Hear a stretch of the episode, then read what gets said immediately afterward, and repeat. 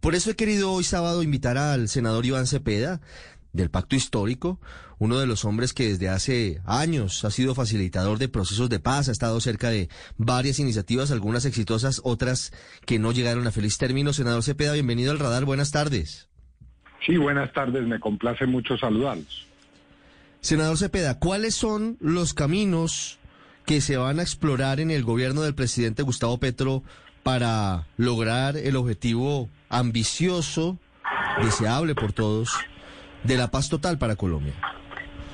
Bueno, lo que hay que decir es que una vez hecho un análisis de la realidad de lo que ha sido el conflicto armado y los procesos de paz en Colombia, la conclusión a la que ha llegado el presidente Petro y eh, pues quienes trabajamos eh, en el campo de la paz y, también eh, con su equipo de gobierno es que es necesario un cambio, un cambio de modelo de proceso de paz. Lo que se ha hecho tradicionalmente en el país es intentar resolver uno a uno los conflictos que se han presentado a lo largo de nuestra historia. Primero se hace la paz con un grupo, pero eh, una vez se logra un acuerdo, aparecen disidencias, eh, esas disidencias van ganando fuerza y se terminan convirtiendo en nuevos, nuevas organizaciones poderosas. Eh, así que es necesario, como él lo ha señalado, un proyecto global y simultáneo de paz total. Y ahí están, eh, digamos, las, eh, las vías muy claras. Implementar el acuerdo de paz, reiniciar las conversaciones con el Ejército de Liberación Nacional, buscar la reincorporación de las llamadas disidencias y también en un proceso diferente lograr un proceso en el que se acoja a la justicia pues toda, toda organización ligada al narcotráfico y a la delincuencia, las llamadas bandas criminales. Sí, ahí tenemos varios elementos. Uno, el cumplimiento del acuerdo con las FARC, que tiene una deuda gigante y que tendrá que emprender una cantidad de reformas, reforma agraria, protección a los líderes sociales, muchos elementos y se requerirá una parte importante del presupuesto nacional. Pero eh, empiezo a hacerle preguntas frente a las otras autopistas, senador Cepeda. En el caso de las disidencias, ¿se va a permitir que se abra una negociación como la que se tuvo con las FARC a pesar de que ellos se bajaron del bus, a pesar de que tuvieron la oportunidad de eh, reintegrarse a la sociedad y no lo hicieron? Pues si se trata de aquellas disidencias que aparecen eh, como el resultado de que hay personas que vuelven a retomar las armas y abandonan el proceso de paz en el que estaban comprometidas, pues es evidente que si se cumple el acuerdo de paz, que ha sido el pretexto o, o mejor la justificación de ese nuevo alzamiento en armas, pues quedaría desvirtuada esa, eh, esa motivación. Es decir, si hay un acuerdo de paz implementado, no tiene por qué eh, justificarse o seguirse justificando el alzamiento armado. Ahora, ¿cuáles serían las vías para regresar al proceso de paz en el que estuvieron en algún momento esas personas y esos grupos? Pues ese es objeto precisamente del diálogo es evidente que no se puede pasar la página como si no hubiera ocurrido nada. Allí algo tendrá que efectivamente pues ser exigido eh, como contraprestación de, dejar las armas y de volver a la paz. Pero obviamente eso se hará en el momento en el que se entable precisamente un diálogo. Mm. ¿Eso equivale a una mesa de negociación? Tal vez no, tal vez se trate de un proceso de reincorporación a la paz pero obviamente será el presidente quien es el eh, eh, director de este proceso y de los procesos de paz, como lo dice la Constitución, el jefe de Estado, quien tome las decisiones, en este caso, mm. eh, que son las conducentes. Si entiendo lo que nos dice senador Cepeda, lo que habría para las disidencias sería un punto intermedio en el que en cualquier caso tendrían que pagar un costo un poquito más alto que quienes no traicionaron el acuerdo de paz, es decir, la dejación de armas de quienes ya tuvieron una oportunidad y se fueron, por la razón que sea, por la razón que haya sido, tendría que ser, uno, con alguna contraprestación adicional y dos, no sería una negociación, sino un proceso para que se reincorporen a lo que ya se pactó. Pues eso indicaría, digamos, una sana lógica y creo que es lo que hay que entrar a dilucidar. Pero en eso no quiero hacer ninguna clase de anuncio concluyente, puesto que eh, ese escenario todavía no existe. Ese es un escenario que es hipotético, mm. en el que habría que eh, examinar y explorar si hay una auténtica voluntad de paz que ofrecen estos grupos eh, llamados disidentes a cambio de permitirse esa reincorporación y cuáles serían efectivamente los márgenes en los cuales podría moverse el gobierno para eh, precisamente avanzar en ese terreno. Senador Cepeda, paso a la siguiente autopista, que es la del Ejército de Liberación Nacional. Un grupo que lleva más de 50 años en armas, que tiene diferencias frente a lo que fueron las FARC, que es un grupo más confederado, que es un grupo que ha soñado siempre con la realización de una convención nacional al cabo de la cual firmarían un acuerdo de paz, que ha estado en diálogos con muchos gobiernos, incluso con el gobierno del expresidente Álvaro Uribe, y que no ha tenido éxitos esa negociación por múltiples razones. Eh, lo que se plantea en este caso es retomar los diálogos en el punto en el que quedaron en el gobierno Santos, con las mismas agendas y los mismos puntos.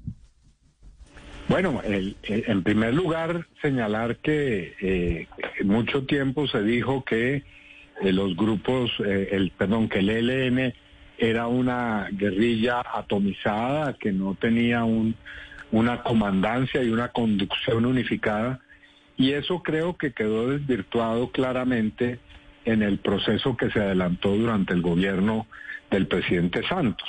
Allí hubo unos avances cuando hubo uno, un, alto al fuego prolongado, un cese que duró varios meses, se pudo ver que efectivamente había una unidad de mando en esa organización y por lo tanto se logró avanzar. ¿En qué se avanzó concretamente?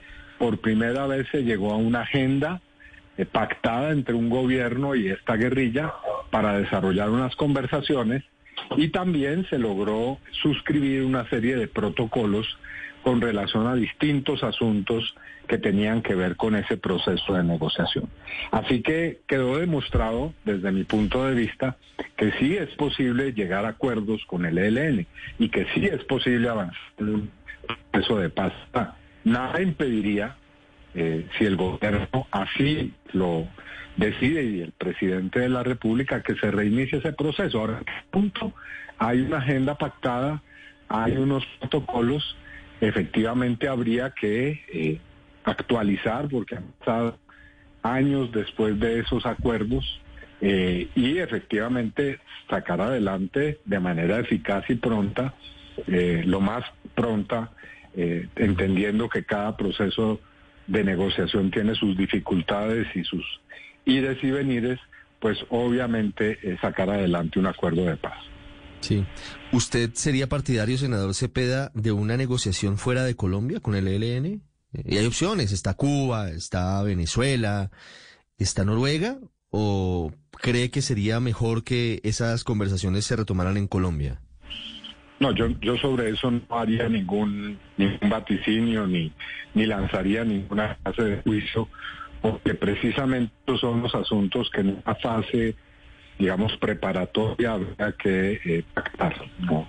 Eh, los procesos que se llevaron a cabo durante la época del gobierno del presidente Santos mostraron que negociaciones adelantadas en el exterior eh, fructificaron. Así ocurrió en el caso de los diálogos de La Habana y también en la fase exploratoria y de comienzo de diálogo con el ELN, que como se recordó, un primer escenario en Caracas, luego trasladaron aquí y finalmente a La Habana. Así que creo que esas negociaciones hechas en el exterior han mostrado unas ventajas que creo hay que tener en cuenta. Frente al ELN, senador Cepeda, la autopista legal sería una adecuación de la Justicia Especial para la Paz utilizada para el proceso con las FARC, en su opinión, la JEP, a través de mecanismos similares?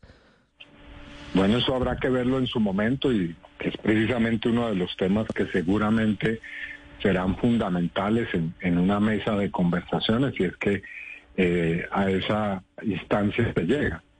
Eh, pero lo que sí puedo decir, si bien no sé, ese será el modelo exacto, la réplica del modelo anterior, lo que sí puedo decir es que hay una experiencia que no puede ser eh, menospreciada. La JEP ha recorrido en estos años pues un camino eh, que eh, a mi modo de ver genera unas enseñanzas y creo que deberá ser por supuesto tomada muy en consideración como punto de referencia cuando se entre a discutir en los temas de las víctimas, la verdad, la justicia, la reparación, la no repetición.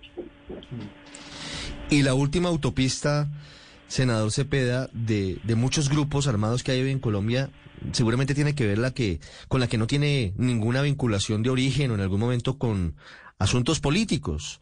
Hablo de narcotraficantes, hablo del clan del Golfo, hablo de los caparros, hablo de muchos grupos que han pedido pista y han intentado ser reconocidos como actores políticos, pero a los que evidentemente pues será muy difícil darles ese estatus hay una herramienta jurídica que puede ser la ley de orden público, pero para el sometimiento individual de, esos hombres, de hombres en armas hoy dedicados al narcotráfico. Tal vez es el escenario más difícil porque, porque el tráfico de drogas es un combustible financiero muy poderoso para dificultar que, que haya paz completa en Colombia. ¿Cómo se imagina usted cómo podría ser ese proceso con esos grupos en particular? Bueno, el canciller Álvaro Leiva lo dijo claramente, aquí no se puede excluir a nadie. ¿no? No tendría mucho sentido volver a repetir, como lo decía al comienzo de esta entrevista, eh, esa experiencia. Es decir, se hace la paz con unos, pero quedan eh, vigentes otros grupos, porque eso nos llevaría eh, a la vuelta de unos años a una situación muy similar o tal vez peor de la que estamos viviendo hoy. Entonces, efectivamente, hay que encontrar una solución y esa solución tiene que ir por la vía de eh, adecuar la, digamos, la normatividad existente a esa posibilidad de una desmovilización colectiva eh, que tenga, por supuesto, una contraprestación en términos eh, de una flexibilización, no anulación, pero sí flexibilización de la justicia ordinaria, pero probablemente también componentes de justicia restaurativa. ¿Quiere eso decir algo similar a la JEP? No, quiere decir que eh, existe ya, no solamente en Colombia, sino en el mundo, eh, además de la justicia penal y de las eh, mm, sanciones de pérdida de libertad que seguramente habrá que considerar y tener en este caso, pues también otros componentes, como por ejemplo resarcir a las víctimas, reparar a las víctimas, en, en este caso rutas que han servido para el tráfico eh, de, drogas ilícitas, buscar eh, acabar con el negocio del narcotráfico. Todo eso puede ser parte de un modelo en el que se combine eh, la justicia ordinaria y elementos, elementos de justicia restaurativa. ¿Podría haber rebaja de penas, senador Iván Cepeda, para, para integrantes de esos grupos narcotraficantes si se aplicara esa parte del componente de justicia restaurativa para ellos? En el, en el, en el sistema penal hoy en Colombia, de hecho, hay esas rebajas. Hay principios como el principio de oportunidad u otras formas de buscar eh, beneficios a cambio de determinadas formas de colaboración con la justicia. Así que obviamente habrá que explorar ese, tipo de actividades. Siempre y cuando, y esto es una importante, una importante opción, no tengan crímenes que no pueden ser de ninguna manera objeto de amnistía, indulto o otras, u otras formas de eh, anulación de penas, claro está. Sí, por supuesto.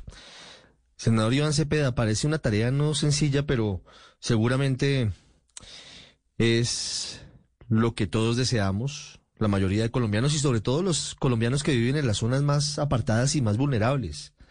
Los que vivimos en las capitales tenemos en medio de todo, en teoría y entre comillas, eh, alguna tranquilidad. No todos, pero hay alguna tranquilidad muy distinto a lo que viven en el Catatumbo, a lo que viven en el Bajo Cauca, a lo que todos los días intentan sobrevivir en el Cauca, en Nariño, en zonas en las que la violencia golpea la puerta sin avisar y, y mata colombianos, policías, militares, civiles, de una forma realmente dolorosa. Muchos éxitos, en caso de que usted, como seguramente lo va a hacer, acompañe este proceso, senador Iván Cepeda. Sido usted muy amable. A ustedes, muchísimas gracias, Ricardo.